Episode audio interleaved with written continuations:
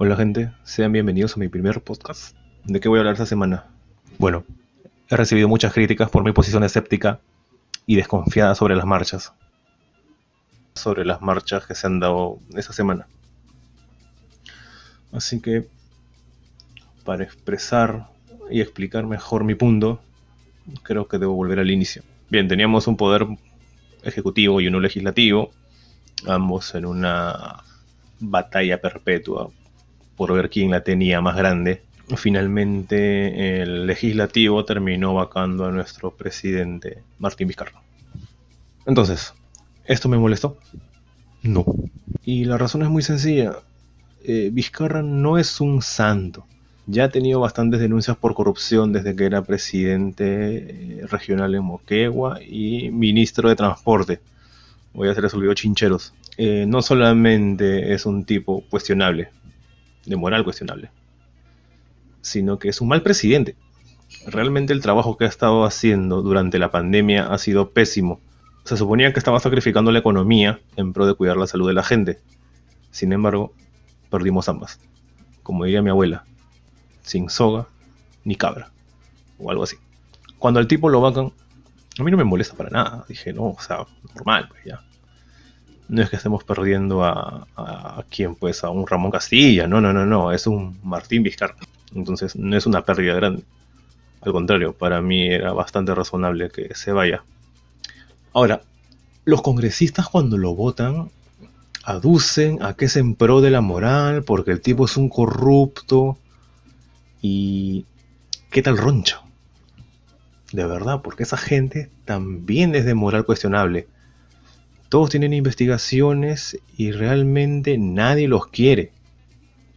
De hecho, si Martín Vizcarra gozaba de popularidad entre algunos sectores de la población, es porque se había bajado al primer Congreso.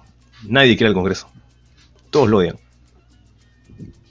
Entonces, nadie se va a tragar ese cuento. No, pues este, los congresistas no son unos santitos y todo el mundo sabe que si vacaron a Vizcarra no fue en pro de la moral. Entonces, si Vizcarra hubiera cerrado otro congreso, a nadie le habría molestado. ¿Por qué? Porque todo el mundo odia al congreso. De hecho, ya cerró un congreso y fue aplaudido. Se llevó la ovación de todo el público y es perfectamente comprensible. ¿Por qué? Porque son malos legisladores y no le convienen a nadie. El mismo caso es con Vizcarra. Es un mal presidente, o fue un mal presidente, de moral cuestionable, y su salida no me molesta para nada. Es lo mismo que cuando cerró el Congreso. La misma alegría la sentí en ambos casos. Entonces, ¿qué es lo que procede después de esto? Bueno, yo tengo vagos recuerdos del año 2000 cuando Fujimori fue vacado. Eh, por aquel entonces la presidenta del Congreso era Martha Hildebrand. A ella la destituyeron y pusieron a Valentín Paniagua. Y si mal no recuerdo, un par de días después, vacaron a Fujimori y Paniagua pasó a ser el presidente de la República. Así de sencillo. Entonces, ¿cuál es la figura?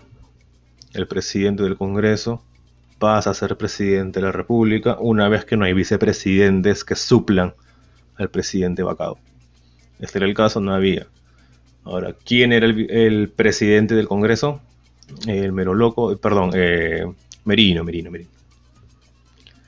El tipo este que ciertamente no es la persona más capacitada del mundo, no es el tipo más instruido, probablemente haya llevado algún diplomado en la Vallejo, la Telesup, que tanto está siendo cuestionado últimamente.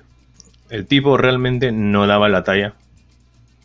Uno veía los mensajes que daba, los únicos que se les vio en televisión.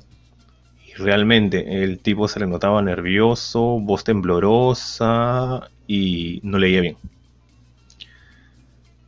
Esto obviamente despertó sus suspicacias mucha gente dijo, no, esto es un títere, es un pelele, simplemente va a ser un eh, juguete de poderes oscuros que están tras él. ¿Quiénes? Aquellos que lo designaron como presidente del Congreso. Es decir, los congresistas. Entonces, mi posición sobre esto. Cuando Vizcarra fue vacado, yo pensé que no lo iba a aceptar tan mansamente. Creí erróneamente que se resistiría, haría alguna jugada legal para impedir eso. Y ya siendo mucho más radical y extremista y muy crédulo, eh, que recurría a las Fuerzas Armadas para evitar ser restituido. Eso no sucedió. Vizcarra aceptó tranquilamente la vacancia, se retiró a su casa. dije, bien, un problema menos. Pero la gente no, no compartía mi opinión. No compartía mi opinión. Obviamente que Vizcarra vuelva al poder era inviable. Hasta donde tengo entendido, eso no se puede. Eh, así el Tribunal Constitucional diga que no va, eh, sus sentencias no son retroactivas y solamente son de tipo aclaratorias. Siendo así, yo no veía forma de que él vuelva al poder. Y de todas maneras, me parece absurdo. Una persona que ha hecho mal el trabajo no debería volver a ese cargo. ¿Qué sucedería con el mandatario actual? Mucha gente decía que Merino no es mi presidente, Merino no me representa, bueno, acá hay una discrepancia que yo tengo. El tipo no tiene estudios, es mal hablado y no es precisamente la persona más ducha. Yo creo que representa muy bien a la mayoría de peruanos. Pero bueno, ese es un tema aparte. La cosa es que nadie lo quería como gobernante. Y tiene sentido. Nadie votó por él. Salvo los congresistas. Yo respeto eso.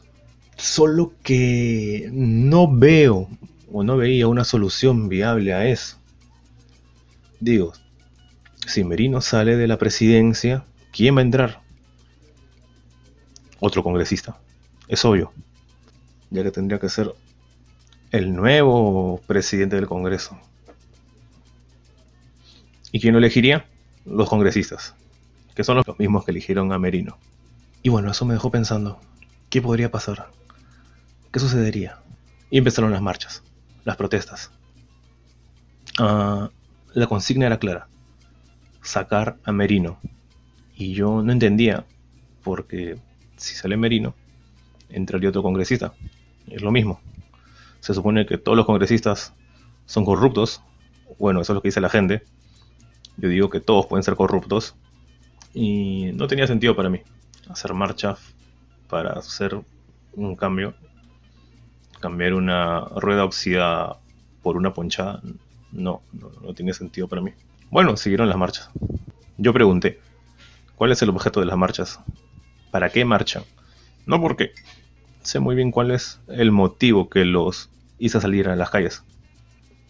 La indignación, la frustración, el desacuerdo con el poder legislativo. A nadie le hizo gracia que vacaran a Vizcarra. Bueno, a mí sí. Ese es el porqué. Ahora el para qué. ¿Qué es lo que se buscaba con estas marchas? Comencé a preguntarle a la gente. Y obtuve bastantes respuestas. La primera era que vuelva a Vizcarra. Ya para mí eso es inviable. Es absurdo, no, impensable. La segunda, y la que me pareció más razonable, era que se asegure, mediante algún documento, declaración jurada, lo que sea, eh, que las elecciones no se iban a postergar. De todas maneras, se realizarían en abril. Eh, que se respete la SUNEDU y no se toque al Tribunal Constitucional. Ya para mí es viable eso.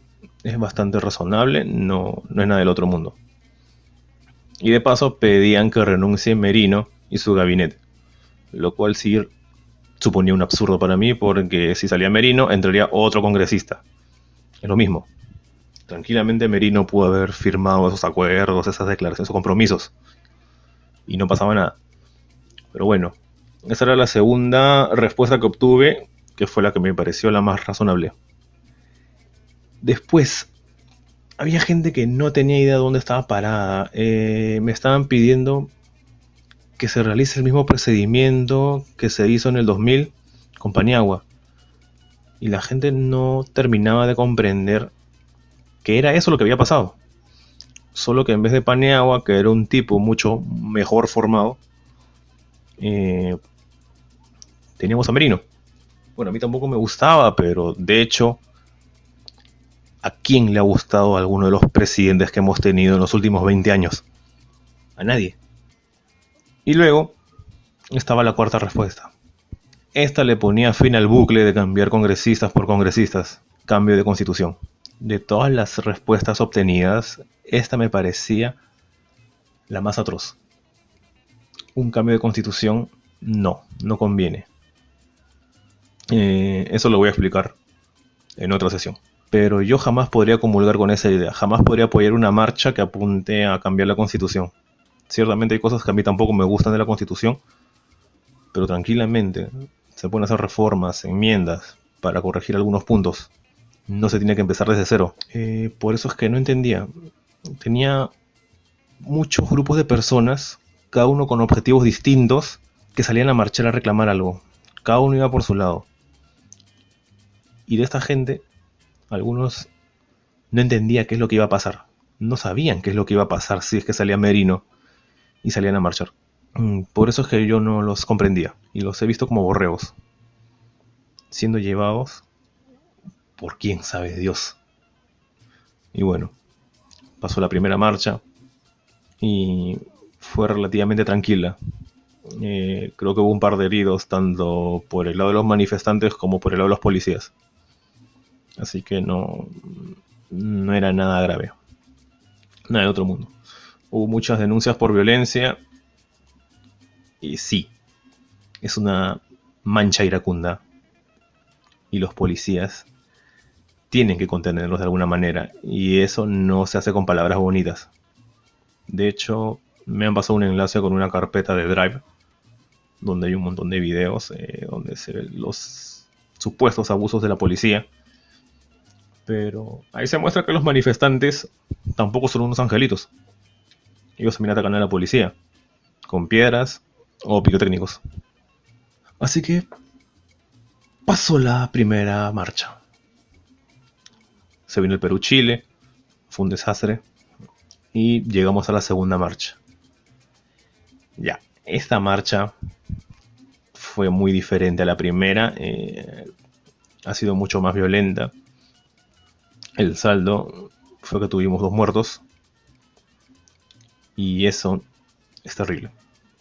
Ahora, esto me parece curioso porque en gobiernos autoritarios, Venezuela, ¿eh?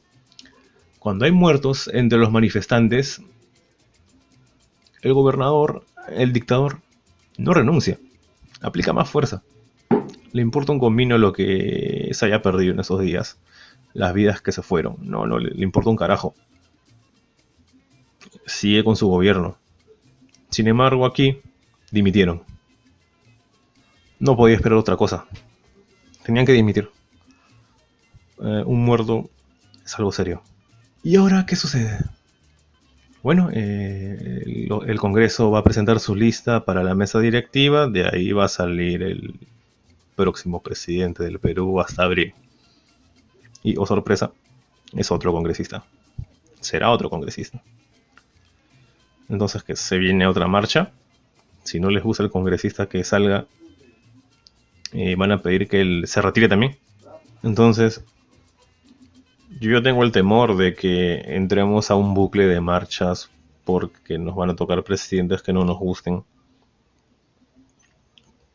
Eh, y eso me lleva a las respuestas que obtuve sobre los objetivos de las marchas. De todas esas, hay una que es la única que no incurre en bucles y es el cambio de constitución, que es la que me parece más nefasta, con la que yo jamás voy a comulgar y por supuesto la que me voy a oponer siempre. Bueno, es por esto que he cuestionado las marchas todo este tiempo, eh, no me arrepiento de nada, aún sigo teniendo estos cuestionamientos. Dudo que de este Congreso salga un buen presidente, en el mejor de los casos esperemos que no lo eche a perder. Ahora, en ese tiempo han surgido caudillos. Gente que para mí no son más que oportunistas. Eh, está el moradito, Lavero, que dicho sea de paso fue abiertamente repudiada en el Cusco. La gente ahí no es estúpida. Se han dado cuenta de que ella simplemente está ahí para hacerse publicidad. y la han expectorado, como debe ser. Y el que me ha parecido más sinvergüenza, más eh, temerario es Ollanta. Para mí habría tenido mucho más sentido que sea Nadine la que se esté presentando. Pero bueno, él quiere intentarlo y tiene la libertad de hacerlo, ¿no? Eh, yo de estos caudillos desconfío más incluso que de los congresistas. ¿No? Por ahí he escuchado que querían que el próximo presidente salga del partido morado porque es el único que no, no estuvo a favor de la vacancia. Gente, eso tranquilamente podría ser una estrategia muy bien planificada para hacerse del poder. Es que no han visto House of Cards o ya Game of Thrones. Ya no se pasen, pues, eh, no, sean tan párvulos. Eh, no confíen en sus autoridades. Pueden estar de acuerdo, pero poner su fe ciegamente en ellos, eso es impensable. Y no lo recomiendo ni por si acaso. Y bueno, lo que me ha quedado claro de esta marcha es que al menos el pueblo tiene la capacidad de dirigir a sus gobernantes y que no sean ellos quienes nos sometan. Eso me parece perfecto. Lo que me preocupa es que la población no tenga un objetivo claro. Y eso puede ser aprovechado por cualquiera. Hay mucha gente que ha estado jalando agua para su molino. Ahí tienen al tipo este de la poca. Haciendo coreografía con su mascarilla del taguantín suyo. Dios mío, ¿qué, ¿qué, era eso? No, carajo. Yo no entiendo cómo los policías aguantaron la risa. Bueno, yo no podría. Eh, sea, hay que estar atentos. Eh, hay que ver las medidas que va a tomar el nuevo presidente o nueva presidente. Parece que va a ser mujer. Eh, y bueno, si piden alguna idiotez, tendré que organizar mi propia marcha.